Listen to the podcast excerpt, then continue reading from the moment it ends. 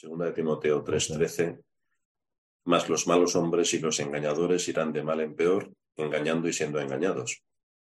Pero persiste tú en lo que has aprendido y te persuadiste sabiendo de quién has aprendido, y que desde la niñez has sabido las sagradas escrituras, las cuales te pueden hacer sabio para la salvación por la fe que es en Cristo Jesús.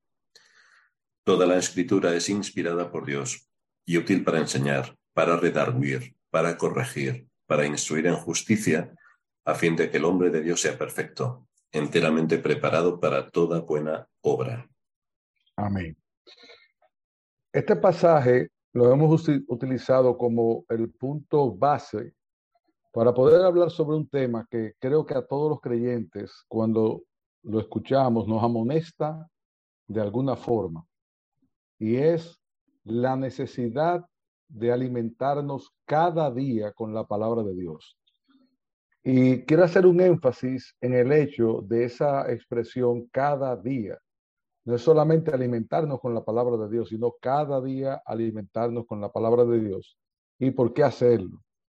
Y esto tiene que ver con una pregunta que yo les hago y que me imagino que la respuesta no es muy difícil de contestar. Y es, si nosotros nos preguntáramos quiénes de nosotros pudieran pasar seis días de ni ingerir alimentos, ¿qué le pasaría a nuestro cuerpo? Yo creo que nosotros estamos diseñados en nuestro contexto físico, fisiológico, para ingerir alimentos al menos cada día.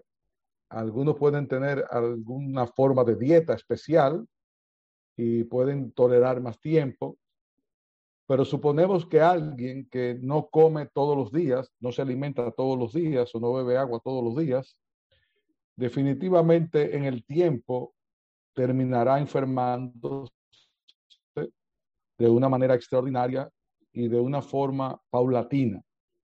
Por lo que nosotros fuimos diseñados como seres humanos y aún los animales también para alimentarnos constantemente porque eso es lo que da el nutriente, lo que mantiene y lo que nos permite tener la fuerza para vivir y para que todos nuestros organismos, todos nuestros órganos, todas las partes de nuestros cuerpos puedan subsistir en el mundo que nos ha tocado vivir.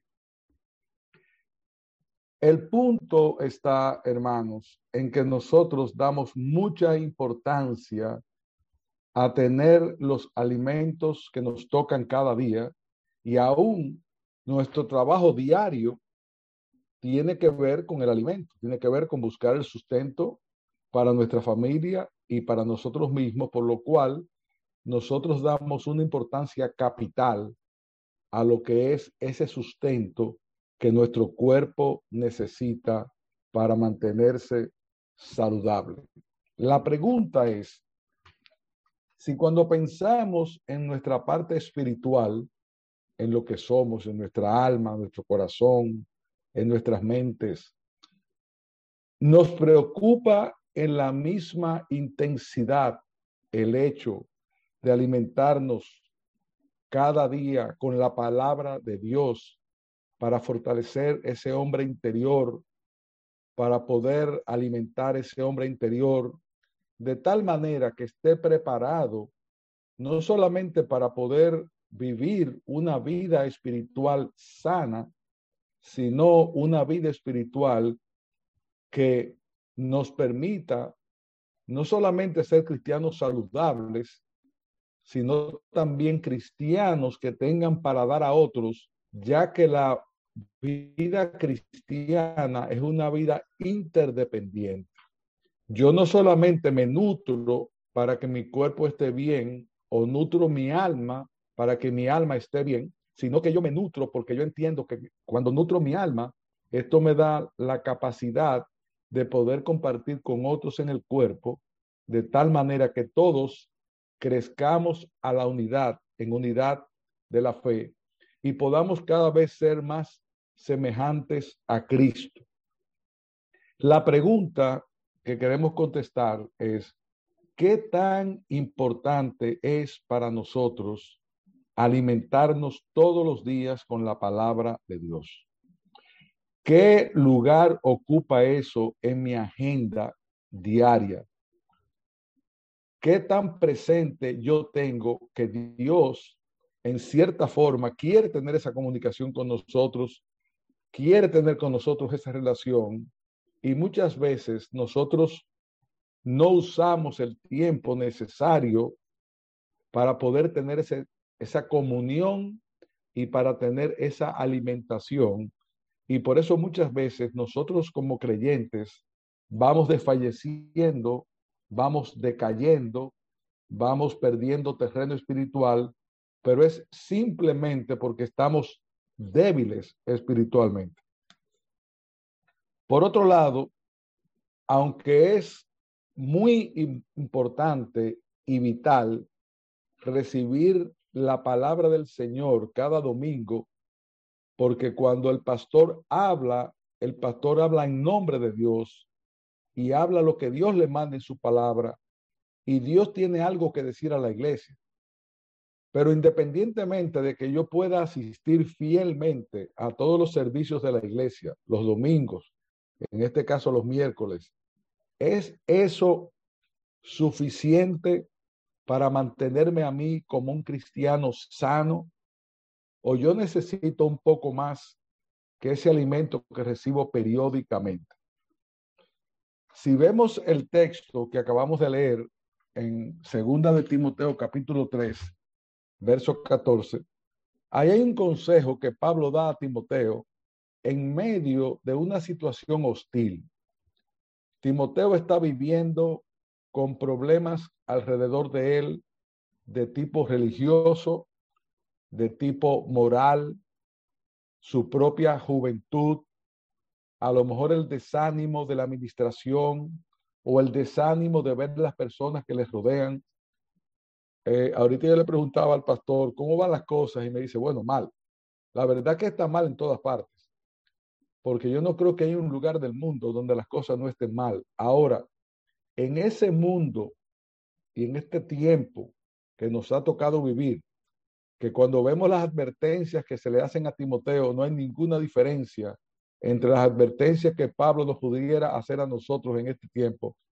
Yo me estoy alimentando de una forma correcta para poder sobrevivir en esta época que me ha tocado para poder estar sano, para enfrentar lo que viene, para tener un corazón fortalecido y una mente llena de la palabra que pueda dar respuesta? Esa es una pregunta. Ahora, veamos un poquito del contexto en que Pablo le da esta enseñanza o esta petición a Timoteo. Es un consejo que él le da para alentarlo que es el mismo consejo que nosotros quisiéramos compartir con ustedes esta tarde. En el capítulo 2, verso 3, Pablo exhorta a Timoteo a retener la sana doctrina, a guardar el buen depósito y a que procure con diligencia presentarse de Dios, delante de Dios, como un obrero aprobado. Es verdad que había un llamado especial de Timoteo como siervo de Dios, pero es un llamado que nos corresponde a todos. Todos nosotros estamos llamados a vivir de tal manera que podamos presentarnos delante de Dios como hombres o mujeres aprobados su presencia. Por otro lado, Pablo le manda también a Timoteo a, evitar las palabrerías y les, y les manda a huir, a huir de las pasiones juveniles. A Timoteo le manda a huir de las pasiones juveniles, pero a cada uno de nosotros, si aplicamos el texto a nuestras propias vidas, se nos manda a huir de las pasiones, porque todos tenemos pasiones, tenemos pecados remanentes, tenemos asuntos que nos atraen. O sea que cada uno de nosotros está luchando contra algo. Uno con las pasiones juveniles Pero esas pasiones juveniles no dejan de estar ahí hasta que nos muremos, nos morimos, perdón, porque definitivamente nosotros cargamos con un cuerpo que tiende al pecado, que por la gracia de Cristo hemos sido perdonados, pero nosotros no tendemos a lo bueno. Nosotros tendemos que luchar para que lo bueno salga de nosotros y no lo malo. Y la única forma de contrarrestar lo que hay en mi corazón y lo que hay alrededor mío es huir de las pasiones juveniles, huir de las pasiones, huir del pecado, pero alimentarme con la palabra de Dios. Y Pablo le dice eso a Timoteo en el contexto de hablarle de los postreros tiempos, donde vendrían hombres amadores de sí mismos, engañadores y todo lo malo que se le puede poner a la sociedad en que estamos viviendo. Pero yo creo que no estamos muy lejos. Quizás ya hemos sobrepasado lo que era esa sociedad greco-romana donde se desarrollaba todo tipo de pecado. Nosotros estamos viviendo en una sociedad como esa. Ahora, ¿cómo contrarrestamos nosotros toda la basura que viene de fuera para que esa basura que viene de fuera no llene y domine nuestra alma. Y de la única manera que podemos hacerlo es con la palabra de Dios. El consejo que Pablo le da a Timoteo pudo haber sido, mira Timoteo, sal vete, o como han hecho muchos erradamente, que se han ido a un lugar apartado, pero es que tú te puedes ir a una cueva, te puedes ir a un monasterio, te puedes ir al fin del mundo y ese pecado que tú llevas en tu corazón, tú lo llevas contigo.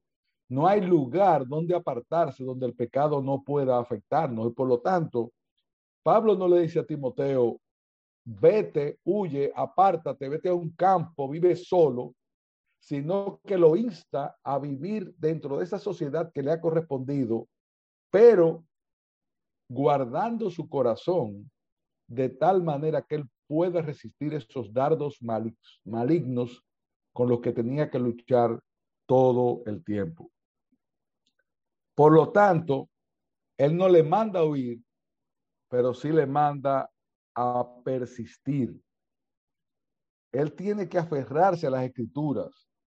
Pablo entendía que solamente si él estaba preparado con la palabra en su mente, en su corazón, pudiera sobre, sobrevivir a la sociedad que la había tocado. Por lo tanto, hermanos, si bien es verdad que es de primordial importancia el hecho de que nosotros cada domingo seamos alimentados por nuestros pastores y predicadores, asimismo es de importancia que nos alimentemos cada día con la palabra de Dios. Y eso no es solamente leer la palabra de Dios, porque uno puede leer la palabra de Dios y no guardarla en el corazón. Es que nos manda a preservarnos y nos manda a leer, pero es una lectura que también tiene que llevar una parte de meditar en ella, de escudriñar en ella y de compartir esa palabra. Dice aquí, tú sin embargo persiste en las cosas que has aprendido, de las cuales te convenciste, sabiendo de quiénes las has aprendido, y que desde la niñez has sabido las sagradas escrituras, las cuales te pueden dar sabiduría que lleva a la salvación mediante la fe en Cristo Jesús. Y vuelve y le recuerda a Timoteo que toda la escritura es inspirada por Dios y útil para enseñar, para reprender, para corregir, para instruir en justicia, a fin de que el hombre de Dios sea perfecto, equipado para toda buena obra. La mamá de Timoteo y la abuela de Timoteo se habían ocupado de enseñarle a él. En la misma forma que nosotros también tenemos un deber que del deber de los pastores. Y es el hecho de que los padres están llamados a enseñar a sus hijos los hermanos están llamados a y unos a los otros tratar de alimentarnos de tal manera que todos seamos equipados para toda buena obra. Y lo único que puede equiparnos para toda buena obra es el conocer, el entender, el atesorar y el guardar la palabra de Dios. Pero no solamente está la palabra de Dios, sino también aquellos buenos libros de literatura cristiana que pueden alimentar nuestras almas en diferentes situaciones de la vida. Por eso el cristiano debe promover en su vida, debe procurar en su vida tener un buen hábito de lectura, porque toda la escritura es inspirada por Dios. Y esa escritura que es inspirada por Dios es útil para enseñar, para reprender, para corregir, para instruir en justicia, a fin de que el hombre de Dios sea perfecto, equipado para toda buena obra. Si nosotros queremos vivir haciendo con nuestras vidas una buena obra y que nuestra propia vida sea una buena obra, es necesario equiparnos con la palabra de Dios. Ahora, aquí hay un punto que parece sencillo y claro. En el tiempo de Pablo, cuando Pablo escribió esa carta a Timoteo, probablemente Pablo se estaba refiriendo al Antiguo Testamento, porque se estaba formando el Nuevo Testamento. Ahora, ¿qué pasa con nosotros que tenemos el Antiguo Testamento y tenemos el Nuevo Testamento? Que muchas veces por un asunto de gusto o por un asunto de comodidad o porque entendemos que no es necesario, nos quedamos normalmente leyendo aquellos libros de la Biblia que nos gustan más o con los que nos identificamos más. El problema es que dice que toda la palabra de Dios es inspirada y que toda la palabra nos enseña y que toda la palabra nos redarguye. Por lo tanto, toda escritura se hace referencia al libro completo. ¿Qué pasa, hermanos, cuando solamente nos dedicamos a leer aquellos libros que no son tan pesados? Si yo le preguntara, ¿cuántas veces tú has leído crónicas? ¿Cuántas veces tú has leído reyes? ¿Qué tantas veces vas donde los profetas? ¿Cuándo haces un estudio de Génesis de una manera profunda? Posiblemente vamos a contestar que todos pasamos una mayor parte del tiempo en los evangelios, en las cartas paulinas, pero tenemos que recordar que es toda la escritura, porque la palabra de Dios es completa y para entender algo o entender el proceso de la salvación, entender el proceso de Dios, entender lo que Dios nos quiere comunicar, es importante que en ese alimento sea balanceado, que en ese alimento estén los libros del Antiguo Testamento, que en ese alimento estén los libros del Nuevo Testamento, porque todos son palabra de Dios y todos tienen algo que traer a nuestros corazones para enseñarnos, para redarguirnos y para trabajar con nosotros. En ese contexto, yo sé que a veces era un poco más de disciplina. Decir, ¿y qué hago yo leyendo el libro de números? Pero es que el libro de números tiene un propósito. O leer los reyes, que es un poquito más fácil, pero es un poco pesado. Es que ese libro de reyes tiene un propósito. Ese libro de reyes tiene una enseñanza. Y sobre todo, hermanos, que Cristo está reflejado en la palabra desde el primer capítulo de Génesis hasta el último capítulo de Apocalipsis. Y si nosotros queremos conocer a Dios y si nosotros queremos ser enseñados por Dios, es necesario que ese alimento de la palabra sea un alimento balanceado. Entonces la pregunta es, ¿qué tan balanceado soy yo en mi alimento? ¿Qué tanto voy yo atrás, al medio, adelante? ¿Qué tanto voy yo a los profetas? Miren, hermanos, cuando uno toma los profetas menores, se va a dar cuenta que esa predicación es tan vigente como cualquier predicación que se diera en nuestros días, pero tenemos que leerlo para aprobar, apropiarnos de ellas. Tenemos que ver la vida de los reyes para ver por qué cayeron y por qué otros se levantaron. Tenemos que leer los salmos para poder adorar al Señor con los cánticos que al Señor le agrada que le vemos delante de Él. Tenemos que leer un libro de como cantares para entender con la vida nuestra, aún con la representación del matrimonio que se da en ese libro. Entonces, hermanos, ¿cuál es la exhortación? Que como toda la escritura es inspirada de por Dios, un cristiano debe alimentarse de una forma proporcionada, de una forma balanceada, no solamente de los libros que les gusta, sino de toda la palabra de Dios. Es cierto que probablemente estemos más tiempo en el Nuevo Testamento, pero es cierto que no podemos olvidar que es toda la palabra de Dios. Yo no sé, en España pasa con frecuencia, pero aquí la gente acostumbra mucho a tener la Biblia abierta en un salmo, sobre todo en el Salmo 91. Y esa Biblia puede permanecer abierta en el Salmo 91 por años, pero se ocupan esas personas de leerla se ocupan de revisarla, se ocupan de internalizarla, porque la palabra no es solamente leerla, es internalizarla, es cuando yo leo, qué tanto yo quiero ver lo que eso que estoy leyendo, Dios quiere hablar a mi alma. Y la palabra es tan rica que nosotros podemos pasar por un mismo pasaje varias veces en un tiempo determinado y con mucha frecuencia cada vez que pasamos por ese pasaje, encontramos algo que Dios quiere decirnos. Por eso es que no es solamente leer la palabra, es escudriñar la palabra. Y escudriñar la palabra significa exprimirla, sacarle, meditarla, internalizarla. Y eso es lo que va a hacer de nosotros verdaderos hombres y mujeres de Dios. Por otro lado, el texto dice que la palabra es útil para enseñar y para instruir en justicia.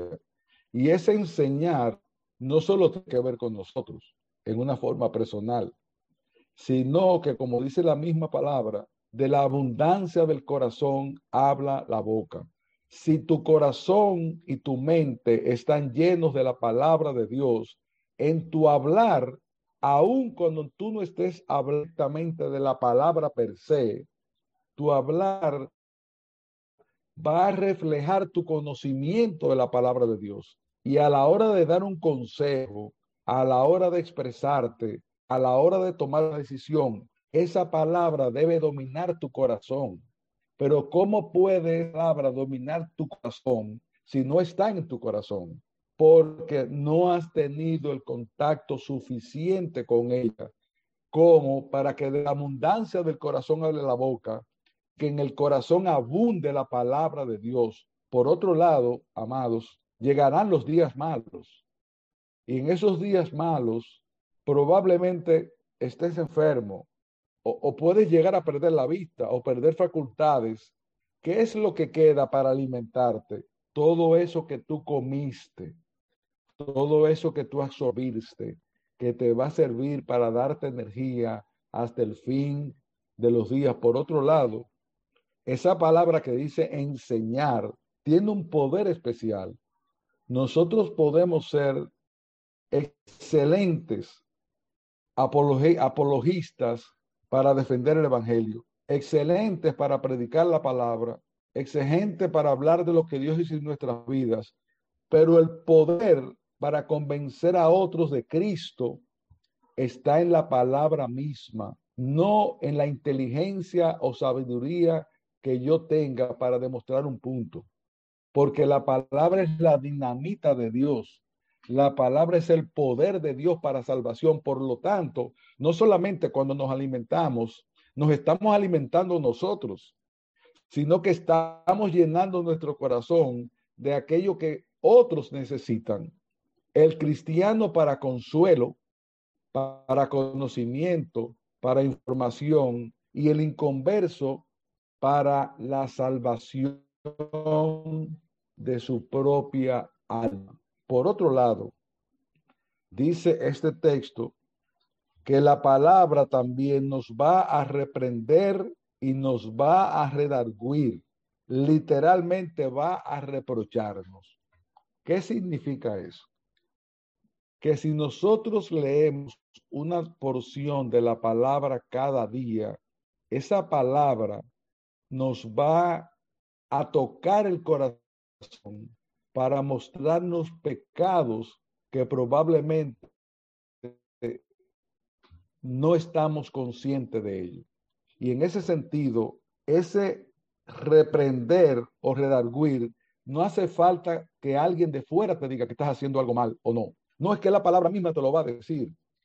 Por eso es que cuando la leemos cada día, cada día tú vas a ver la maldad de tu propio corazón, cada día vas a ver más tu pequeñez, cada día vas a ver más la necesidad que tienes de Cristo, cada día vas, a ver más lo débil que somos y lo mucho que necesitamos ser fortalecidos para poder vivir la vida de piedad que Dios quiere que vivamos.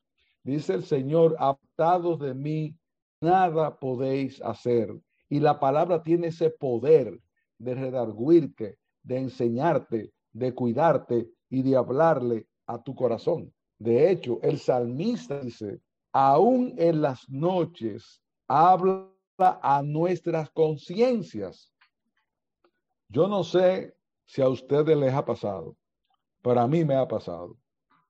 Yo he tenido sueños que no son sueños buenos en un momento dado, y la palabra en el sueño viene a mi mente y me redarguye aún de aquello que yo no tengo ni siquiera conciencia que está pasando porque estoy durmiendo. Es mi mente que está funcionando. Pero recordemos que nuestra mente tiene una carga muy fuerte de ese pecado remanente que hay en nosotros.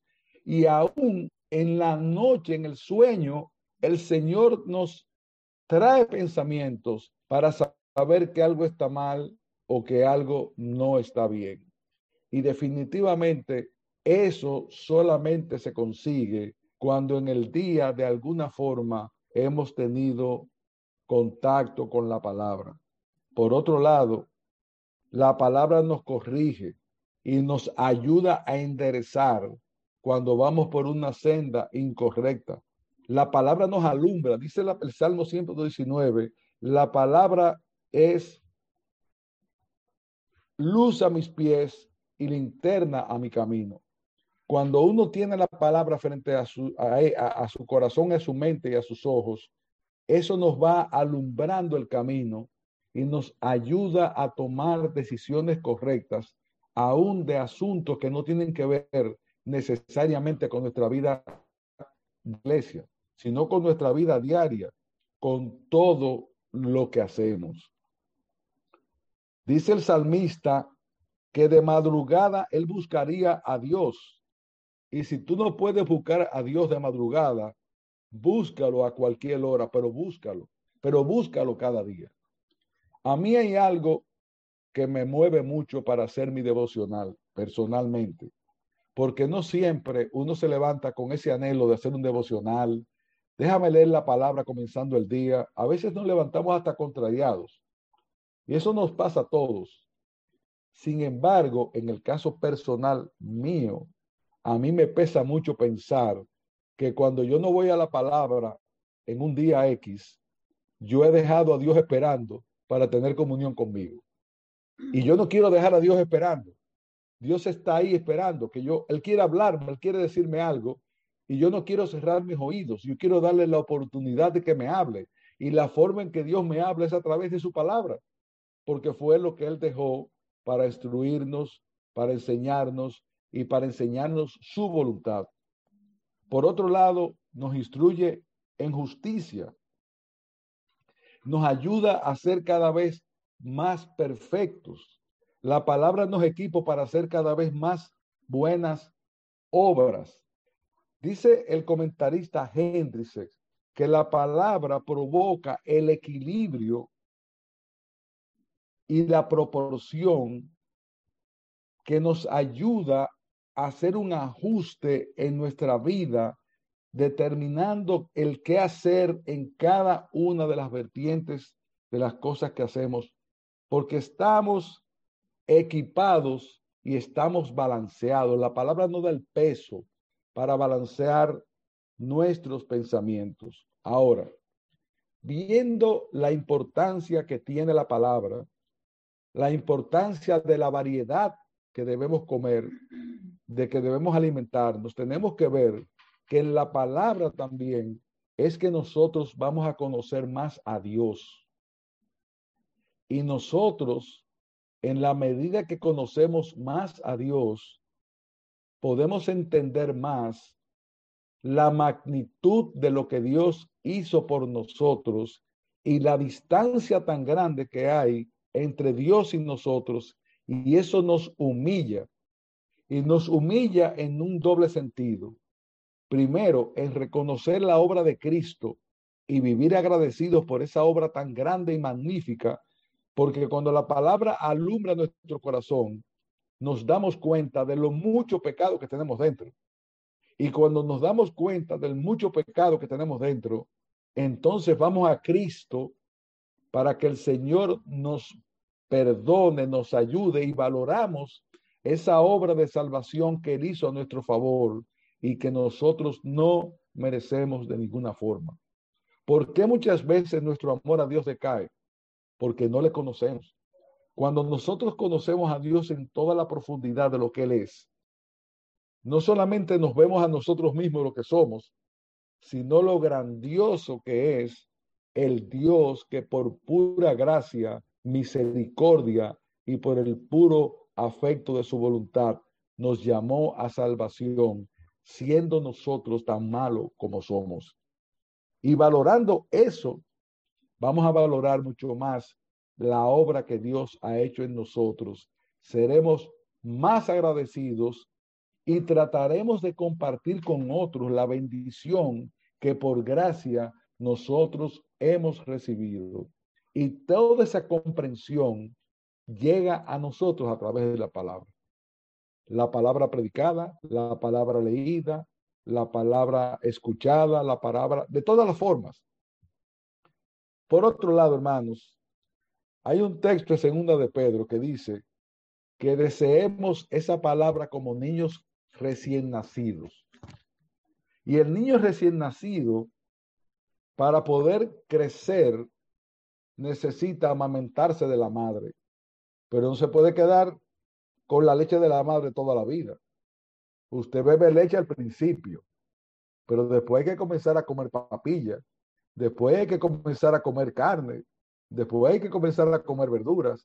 Con la palabra pasa lo mismo no nos podemos quedar con leer el texto o el versículo que nos toca. Es que yo tengo que ir más allá.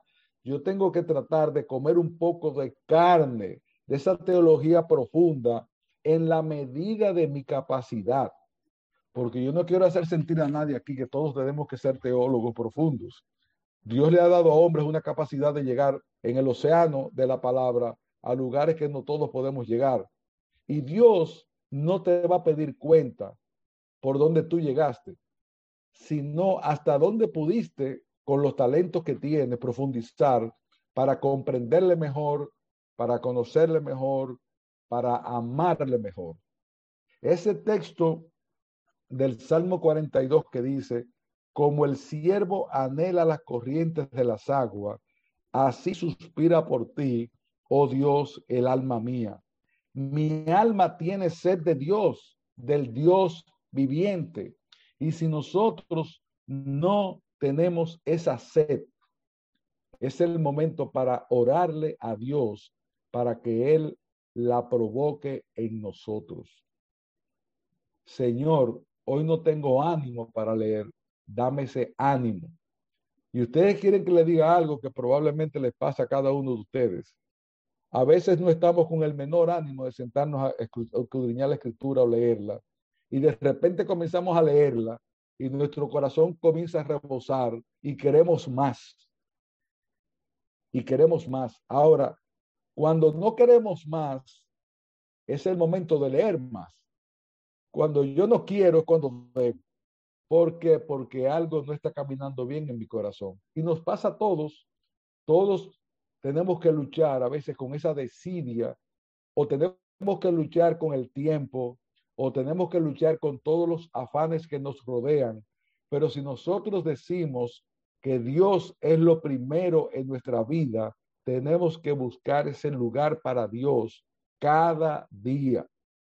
Tenemos que buscar ese momento, ese encuentro donde Dios nos va a hablar, porque los únicos que necesitamos escuchar eso somos nosotros mismos. Para que cuando venga el pecado, con la misma palabra poder contestar. El mismo Cristo, cuando es tentado, ¿con qué contesta? Con la palabra, porque la palabra estaba en él. Él era la palabra viviente o es la palabra viviente. Hermanos, de esa misma forma, nosotros tenemos que entender que necesitamos esa palabra constantemente en nuestras vidas para poder ser alimentados de la forma correcta. Entonces ahora, para concluir, quiero leer algo de un autor que creo que resume muy bien la idea que hemos querido transmitir de la importancia de tener ese contacto, de tener ese deseo y de buscar esa palabra cada día de nuestra vida. Dice así, la Biblia es el prisma que descompone la luz de Jesucristo en sus muchos hermosos colores hay otro autor que dice, cuando oramos, hablamos con Dios, pero cuando leemos su palabra, es Dios quien habla con nosotros. Siempre he dicho y diré que el estudio de la Sagrada Escritura hará mejores ciudadanos, mejores padres, mejores esposos y mejores creyentes. ¿Por qué? Porque la palabra revela la mente de Dios. La, la palabra revela el camino de la salvación. La palabra nos enseña lo bienaventurados que somos de poseer ese libro en nuestras manos. Hermanos míos, en el primer siglo, en el segundo siglo, y hasta que no llegó la imprenta, pocos tenían el privilegio que nosotros tenemos de tener en nuestra casa hasta tres y cuatro y cinco y hasta diez versiones de las escrituras. Vamos a darle uso, vamos a buscarla, vamos a anhelarla como niños recién nacidos, vamos a buscar cada día ese alimento que nos hace falta para que nuestra alma no se desanime, para que nuestra alma no decaiga, para que nuestra alma se mantenga fuerte ante las acechanzas del maligno.